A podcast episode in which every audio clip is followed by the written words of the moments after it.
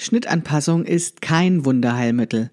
Schnittanpassung macht alles besser, aber nur, wenn Frau es als Prozess versteht. Nicht alles kann am Schnitt gemacht werden. Das Feintuning gehört dazu. Mit dem Heften nähern wir uns langsam der Wunschsilhouette an und lernen dabei unsere Figur besser kennen, Kleidungsstücke verstehen und zu modellieren.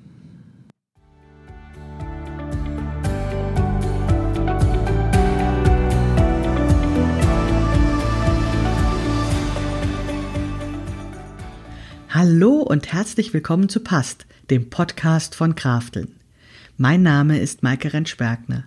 Ich unterstütze Frauen dabei, sich selbst gut passende Kleidung zu nähen, die sie schön und stark macht.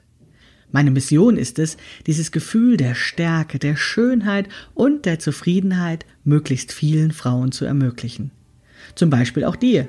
Schön, dass du zuhörst.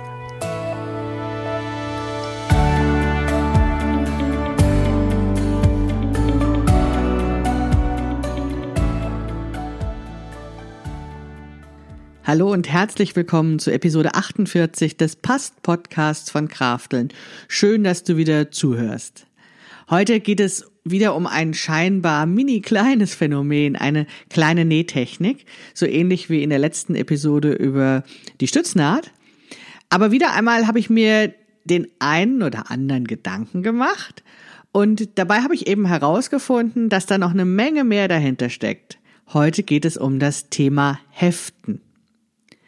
Vielleicht fragst du dich, was Heften eigentlich ist. Ich kannte das auch lange Zeit nicht. Ich dachte sogar, als ich dann wusste, was es ist, eine Zeit lang, das wäre was total altmodisches. Ich weiß nicht, ob du das weißt, aber ich habe äh, immer mal in einem Stoffladen gearbeitet und da haben dann immer mal ältere Damen nach Heftgarn gefragt. Ja, ich habe da eben nur stundenweise gearbeitet und kannte nicht das ganze Sortiment. Und wenn ich dann meine Kolleginnen gefragt habe, dann haben die gesagt sowas wie, nee, also Heftgarn, sowas führen wir nicht. Wer heftet denn heutzutage noch? Also damit hatte ich irgendwie ganz klar, das ist so ein alte Frauendings. Hab gedacht, na ja, also heutzutage gibt's das eben nicht so. Aber damals wusste ich eben noch nicht genau, was das ist und warum man das macht. Also, jetzt möchte ich dir aber erstmal erklären, was Heften eigentlich ist. Heften bedeutet vorläufig zusammennähen. Ein Kleidungsstück wird vorläufig mit einem großen Stich zusammengenäht. Dabei wird die Naht nicht verriegelt, weil es geht ja darum, dass es eben auch leicht wieder auftrennbar ist. Und früher wurde dieses Heften per Hand gemacht. Dafür gab es dann eben dieses spezielle Heftgarn, was es anscheinend heute nicht mehr so häufig in allen Läden gibt.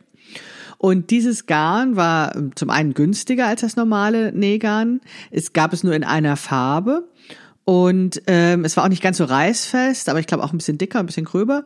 Aber das war alles überhaupt kein Problem, denn die Naht wurde ja nach dem, sozusagen sie ihren Zweck erfüllt hat, wieder aufgetrennt.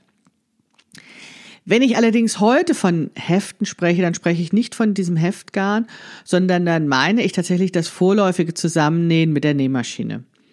Das ist aber eigentlich kein Unterschied, weil der Zweck ist der gleiche. Es ist nur so ein bisschen, wie soll ich sagen, modernisiert. Also wir nehmen die Nähmaschine, weil den meisten von uns fällt das tatsächlich leichter, als mit der Hand zu nähen. Aber wir nehmen eben einen großen Stich und verriegeln die Naht nicht, damit es eben auch wieder auseinander genommen werden kann, damit die Heftnaht entfernt werden kann. Und damit ist es eigentlich das Gleiche, weil es ist ein Zusammennähen mit großem Stich ohne Verriegeln. Ähm, und das ist eben die Heftnaht. In den Zeiten, in denen, ich sage jetzt mal ein Tüdelchen Kleidungsstücke schnell unter der Nadel oder unter der Nähmaschine heraushüpfen, kommen solche Techniken wie das Heften etwas aus der Mode. Deswegen kannte ich das eben auch nicht. Denn wir nähen ja heutzutage ähm, irgendwie schneller und äh, nähen zum Sport Spaß und haben wenig Zeit und wenig Geduld. Und deswegen wollen sehr viele Hobbynäherinnen eben diese Instant-Erfolgserlebnisse, lieben die Overlock-Maschine, mit der sie eben schnell Shirts und Hoodies zusammentackern können. So Kleidungsstücke sollen in einem kleinen Nähkurs oder an einem Abend schnell fertig werden. Da bleibt tatsächlich keine Zeit für so etwas wie das Heften. Ja, ich weiß, nicht alle Hobbynäherinnen sind so. Ich würde sogar sagen, dass wir vielleicht, ähm, wenn wir anfangen zu nähen, vielleicht auch mangels Alternativen äh, eben genau in diese äh, ja, Nähwelt hineinrutschen. Und dass wir dann vielleicht alle oder viele von uns so eine Phase haben oder hatten, in der wir in so einem Nährausch sind und vor allen Dingen ja auch, ähm, wie soll ich sagen, diesen bezaubert sind von diesen vielen Möglichkeiten, die sich auf einmal bieten. Also wenn man einmal entdeckt hat, dass man Kleidung nähen kann, dann ist das ja erstmal so ein Wow und jetzt will ich auch noch das haben und das haben und das haben. Und dann finde ich das gar nicht so schlimm, dass dann erstmal so ein Nährausch entsteht und äh, wenn man dann eben auch nicht gezeigt bekommt, wie es anders geht, dann ähm, ja, dann macht man das vielleicht erstmal so und näht erstmal eine ganze Weile Shirts und Hoodies, bis davon wirklich der Schrank voll ist. Doch viele Hobbynäherinnen entwickeln sich dann ja doch auch weiter und sagen, jetzt ist der Schrank echt voll, ich will ein bisschen mehr äh, nähen, ich will andere Sachen nähen und äh, immer dann, wenn es eben auch so ein bisschen anspruchsvoller wird, dann kommt eben das Heften ins Spiel. Also immer dann, wenn wir etwas, ich sage jetzt mal komplizierteres nähen wollen, dann äh, ist dieses vorläufige Zusammennähen ein guter Weg, weil wir eben dieser Unsicherheit, ob das irgendwie alles stimmt, was wir machen, erstmal äh, begegnet wird, weil wir das Kleidungsstück oder die Einzelteile des Kleidungsstückes auf Probe zusammennähen, um zu sehen, ob da noch irgendwas äh, vielleicht im Vorfeld bedacht werden muss, äh, solange das noch geht nach dem Zuschnitt. Und das Heften kommt vor allen Dingen auch dann immer ins Spiel, wenn wir uns langsam einer finalen Silhouette nähern. Aber dazu komme ich dann später gleich nochmal. Dieses vorläufig Zusammennähen, dieses Heften entschleunigt den Prozess. Das heißt, wir machen einen Zwischenschritt, der zwar Zeit kostet, aber dafür eben Erkenntnisse und Sicherheit bringt. Das heißt nichts anderes, als dass wir Umwege in Kauf nehmen und dann eben ganz langsam und bewusst uns Schritt für Schritt dem Ergebnis nähern. Das heißt, wir opfern auf der einen Seite diese Schnelligkeit, diese Ergebnisfixierung und entscheiden uns für Qualität, für ja etwas komplexere Kleidungsstücke. Und was ich eben auch ganz wichtig finde, ist, wir schenken eben dem Prozess des Nähens, dem Entstehen eines Kleidungsstückes Aufmerksamkeit. Und dazu möchte ich euch eine kleine Geschichte erzählen, die scheinbar erstmal gar nichts mit dem Nähen zu tun hat, aber ja, mich immer sehr daran erinnert, also für mich sehr stark eine Verbindung aufweist. Und zwar war das so, dass mir vor vielen, vielen Jahren mal ein Freund von seinem Yogalehrer erzählte. Und dieser Yogalehrer hat also eben nicht nur irgendwelche Körperübungen vorgemacht, sondern hat insgesamt versucht, den SchülerInnen eine Lebenshaltung beizubringen. Also er hat die äh, SchülerInnen ermuntert, auch außerhalb der Yogastunde sich in Achtsamkeit zu üben ja, das äh, begeisterte eben den Freund so sehr, wahrscheinlich noch mehr als die Körperübungen, deswegen erzählte er eben auch davon. Und er erzählte, dass der Yogalehrer sagte, dass es diese, diese Achtsamkeitsübung tatsächlich bei jeder Tätigkeit des Lebens möglich ist. Und dass man eigentlich bei allem, was man tut, eben diese Achtsamkeit und diese Konzentration üben kann. Und er machte dann jetzt ein Beispiel, was wirklich nicht naheliegend ist, aber sich eben mir sehr stark eingeprägt hat. Und zwar erzählte er, dass man eben diese Achtsamkeit auch beim Putzen der Toilette üben kann. Und er schlug dann vor, dass man sich an dem Material erfreuen kann, dass man diese, diese Glattheit der Oberfläche entdecken und genießen kann, feststellen, wie kalt sie ist und dass es dann glänzt, wenn man so drüber, äh, wenn man sie gereinigt hat und wie der, wie die Oberfläche sich eben verändert, wie sie sich anfühlt. Und er schlug vor, mit dem Lappen eben diese Rundung ja, intensiv nachzufahren und diese Rundung zu entdecken und diese Kreise zu spüren, diese organische Form zu genießen und zu spüren, wie eben die Hand, wie der Körper dieser Form folgt und sich eben selbst dabei zu beobachten. Also, das war, glaube ich, noch eine etwas längere Geschichte. was es alles an dieser Toilette zu entdecken gibt. Aber das ist jetzt erstmal das, was bei mir hängen geblieben ist. Und glaub mir, daran denke ich seit 30 Jahren jedes Mal, wenn ich die Toilette putze. ja, und wahrscheinlich hat damit der Lehrer sein Ziel erreicht, weil auch ich übe mich in Achtsamkeit. Ich muss oftmals lachen, aber es ist tatsächlich so, dass ich eine andere Aufmerksamkeit habe, während ich diese scheinbar banale Tätigkeit mache. Und mir ist das wieder eingefallen, auch schon vor längerer Zeit und auch dann, seitdem denke ich da tatsächlich jedes Mal daran, wenn ich die Abnäher eines Kleidungsstücks hefte oder wenn ich den Verlauf der Taille abstecke, um, um damit ja, so ein Kleidungsstück zu modellieren, um eben mit diesem Abstecken und Heften erstmal vorläufig zu sehen, wie mir das gefällt. Und es ist ähm, tatsächlich so, dass ich dabei die, diese Rundung meines Körpers entdecke und diese Form ja irgendwie feiere, ähm, indem ich dem Kleidungsstück eine Naht spendiere, die dieser Form folgt. Und dabei geht es um, um die tatsächliche Form des Körpers, aber eben auch um diese idealisierte Form des Kleidungsstücks, was ich erreichen möchte, um eben dieses äh, Kleidungsstück quasi skulptural so zu modellieren, wie ich es gerne hätte. Und wenn ich dann dieses Kleidungsstück modelliere, dann nähere ich mich langsam an.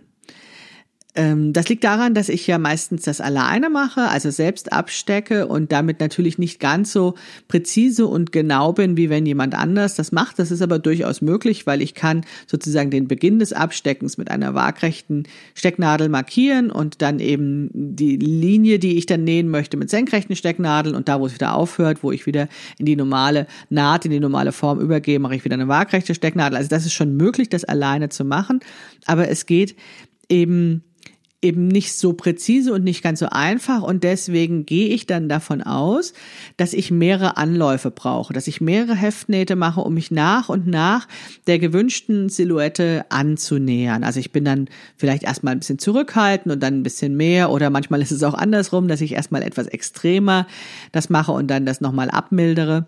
Und dann äh, mich eben, wie gesagt, Naht für Naht dem Ergebnis annähere, so wie mir das gefällt. Und ähm, ich erwarte gar nicht, dass ich bei diesem ersten Wurf, bei dieser ersten Heftnaht schon das perfekte Ergebnis habe, sondern ich näher mich wirklich Stück für Stück mit mehreren Heftnähten dieser Naht an, bis ich das Gefühl einer gewissen ähm, Vollkommenheit habe und sage, ja, so möchte ich das gerne haben. Und diese Langsamkeit des Prozesses stört mich tatsächlich nicht. Im Gegenteil, ich finde sie faszinierend. Denn dieses Heften gibt mir die Gelegenheit, nicht nur eine Entscheidung vor dem Spiegel zu treffen, wo ich ja wirklich nur schaue, also nur nach optischen Kriterien entscheide, wie das Kleidungsstück sein soll. Denn das Heften macht ein Stück weit dieses Kleidungsstück echt. Ja, also es ist dann zwar nur vorläufig zusammengenäht, aber es funktioniert. Zumindestens, äh, sage ich mal, nicht in Extremsituationen, aber es funktioniert. Und ich kann mich eben in diesem Kleidungsstück bewegen. Ich kann mich hinsetzen, ich kann mich bewegen, ich kann es eine Weile anhaben. Ich kann eine Weile lang so tun, als wäre es fertig und eben dieses geheftete Kleidungsstück zur Probe tragen. Erst wenn es dann wirklich nicht nur gut aussieht, sondern sich auch gut anfühlt, dann kann es final genäht werden. Und dieses, dieses Heften oder dieses ähm, ja, dieses äh, Probeerleben dieses Kleidungsstücks ist dann tatsächlich Entschleunigung. Aber genau dieser Zwischenschritt, diese Entschleunigung macht das Kleidungsstück dann erst richtig gut. Es ist so, dass eine gute Passform immer ein Kompromiss zwischen Aussehen und Bewegungsfreiheit ist. Bewegungsfreiheit oder Bequemlichkeit. Und diesen Kompromiss, also dieses Abwägen zwischen Aussehen und Bequem Bequemlichkeit oder Bewegungsfreiheit, das können wir nicht theoretisch entscheiden. Also natürlich, äh, je erfahrener wir sind, um, umso besser können wir das im Vorfeld vielleicht absehen, wie viel Zugaben wir an einer bestimmten Stelle im Kleidungsstück brauchen. Aber es braucht wirklich eine Menge an Erfahrung und Materialkenntnisse und Schnittanpassungserfahrung und so weiter. Ja, oder es braucht eben dieses Ausprobieren, um herauszufinden, wo genau diese Mitte, dieser Kompromiss zwischen Aussehen und Bewegungsfreiheit ist. Es reicht tatsächlich nicht, ein Kleidungsstück vor dem Spiegel zu optimieren. Das habe ich erfahren, denn ich habe einige Kleidungsstücke genäht, die ich eben genau nur vor dem Spiegel optimiert habe und die ich dann einfach nicht gerne angezogen habe, die dann zu Schrankleichen wurden oder dann auch entsorgt wurden weil eben dieser andere Schritt nicht da war, eben auch zu schauen, wie funktioniert dieses Kleidungsstück für mich. Ich muss ein Kleidungsstück eine Weile tragen und ich muss mich hineinfühlen, ich muss es erleben, ich muss eine Verbindung aufbauen zu diesem Kleidungsstück. Und das geht eben nur, wenn es zusammengeheftet ist, um es eben Probe zu tragen und dann möglicherweise auch das wieder in verschiedenen Runden und mich mit Heftnaht für Heftnaht eben diesem für mich optimalen Ergebnis zu nähern. Als ich mit dem Anpassen von Schnittmustern begann und endlich verstand, wie das mit den geht, dass ich eben diese bestimmten Anforderungen meines Körpers auf das Papier übertrage, da war ich erstmal sehr enttäuscht, dass da noch nicht gleich eben das super Ergebnis auf Anhieb herauskam. Also ich habe dann gedacht, okay, wenn ich verstanden habe, wo irgendwas ist und wie ich dafür die entsprechende Weite sorge und wenn ich mir gut Gedanken mache über die Zugaben und so weiter, dann habe ich ein angepasstes Schnittmuster und ähm, kann dann daraus eben auch gleich äh, wiederholte Male eben äh, perfekte Sachen nähen. Und ich war dann schrecklich enttäuscht, dass tatsächlich nicht immer oder nicht äh, zuverlässig das herauskam, was ich mir erträumt hatte. Das war dann schon sehr gut, aber es war eben noch nicht ähm, das, was ich mir erträumt hatte. Und es ich verstand wirklich lange nicht, dass dieses Feintuning, diese Feinanpassung am halbfertigen Kleidungsstück zur Schnittanpassung dazugehört weil wir eben nicht alles theoretisch voraussehen können. Manche Entscheidungen können wir erst treffen, wenn wir ein zusammengeheftetes Kleidungsstück am Körper sehen und fühlen.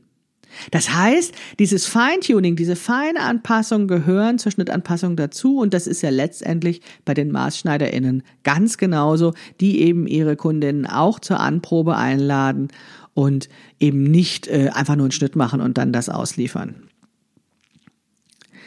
Wenn wir glauben, dass wir diese Phase, dieses, diese, diese Schleife, äh, diese zusätzliche Qualitätsschleife im Nähprozess überspringen können, dann ist es tatsächlich so, dass die Gefahr besteht, Kleidungsstücke zu produzieren, die mit großer Wahrscheinlichkeit ungeliebt und dann eben auch ungetragen werden.